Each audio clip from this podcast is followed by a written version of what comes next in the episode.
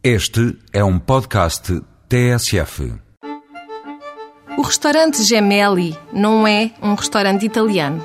Então é o quê? É um bom restaurante com um bom chefe italiano. Parecendo que não, a diferença semântica faz a diferença. A experiência é a mãe de todas as coisas e se der por si a sentar-se à mesa do novo espaço de Augusto Gemelli, junto ao Mercado de São Bento em Lisboa, verá como o menu degustação surpresa é de facto uma agradável surpresa e não obrigatoriamente uma surpresa com sotaque italiano. Custa 49 euros sem bebidas incluídas. Praticamente não há escolha à carta no Gemelli. Passados a escrito estão 12 pratos, para aqueles que se assustam com a ausência de algo palpável.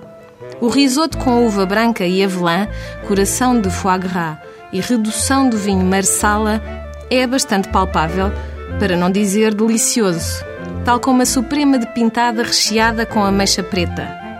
Para o chefe milanês não há fronteiras, muito menos geográficas. O objetivo é praticar cozinha criativa, com alguma inspiração italiana, e conquistar território, alargando horizontes. Hoje, os seus horizontes vagueiam entre a natureza prolífica da Amazónia e o exotismo da China. Circulam entre catering de autor, que acabou de lançar, e as aulas de cozinha que começou em abril. Em maio, aprende-se a fazer risoto e a improvisar com os alimentos. Certeza de que com Gemelli não sobra espaço para monotonia.